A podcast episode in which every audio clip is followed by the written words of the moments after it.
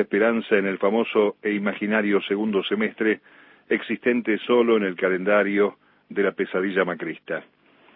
Ese recuerdo, casi un poemario de la derecha referido a la recuperación de la institucionalidad, la promesa de pobreza cero, la república y la mar en coche, se mantiene vivo, está fresco el daño.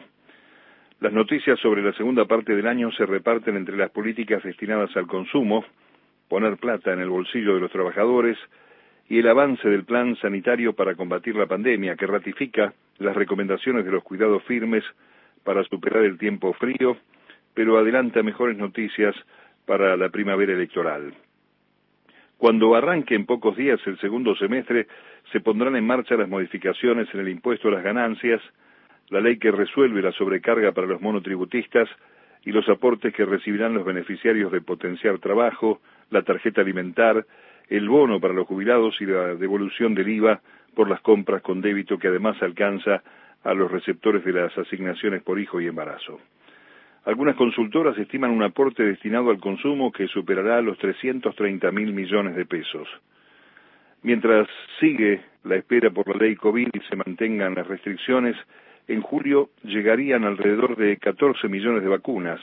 superando la semana récord que dejamos atrás, lo que implicaría la convocatoria al conjunto de mayores de 18 años que se hayan inscrito en la ciudad y en las provincias, para tener en agosto un panorama con la cobertura casi total de las personas adultas. Hasta el fin de semana que dejamos atrás, con 25 millones de dosis recibidas desde diciembre, la Argentina ha vacunado al 31% de la población y a más del 8% con las dosis completas. Con las que lleguen en julio, nos acercamos a la posibilidad de vacunar a más de 400.000 ciudadanos por día, entre ellas las que aguardan completar la segunda dosis de la Sputnik V. La sola mención de esas cifras desarma cualquier teoría opositora político-mediática y desde luego irrita a los que entienden que la aplicación de vacunas se da la mano con las posibilidades electorales del frente de todos. Ya es demasiado larga y agobiante la serie de polémicas absurdas que se escalonan entre los medios hegemónicos y la oposición, aclaradas por los funcionarios, pero definitivamente enterradas por los vacunados a lo largo y a lo ancho de todo el país. Si las políticas económicas, que son boicoteadas por las empresas y los formadores de precios, consiguieran mantener la línea descendiente de la inflación y continuar el descenso del desempleo y la recuperación industrial,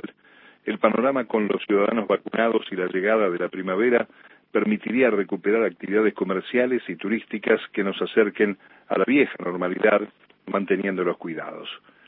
Con estos datos de la realidad, es casi una fija que los sectores reaccionarios y conservadores y los del poder real muestren su contrariedad a través de sus dependientes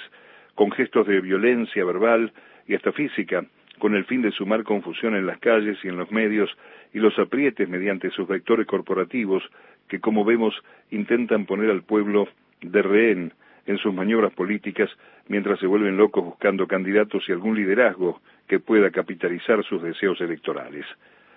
La jaula de las locas por el cambio no parece encontrar la manija del asunto, lo que derivará en las internas en los distritos más cargados de postulantes que aspiran al cartel francés y con ello recrudece la violencia, que si bien es producto de la impotencia no puede ser menospreciada por el peligro que entraña esta gente. Por eso no extrañará observar acciones de la justicia a medida, a favor de los grupos hegemónicos y en el reflujo de las causas fofas de la persecución a opositores del macrismo el efecto residual de los jueces de parte que convalidaron todos los delitos posibles organizados por la mejor banda de los últimos 50 años, que llegó inexplicablemente por el voto popular y gobernó contra todas las necesidades y derechos del pueblo. Al fin llega el famoso segundo semestre. Incluye elecciones cruciales. Es necesario resistir el ataque no solo por los resultados del enorme esfuerzo sanitario y el resto de las políticas públicas, también molesta el acuerdo con el Club de París el fin de la trampa de las exportaciones ilegales de soja y carne y el control frente al desalmado aumento de precios. Se les nota mucho la desesperación, los transforma. La ira, el desprecio y la impotencia ante la realidad los puede llevar con el agravio y las agresiones a niveles de violencia. Como veremos, ya no es solo una adjetivación aquello del periodismo de guerra, es la guerra y quieren seguir contando muertos. Firmado Mario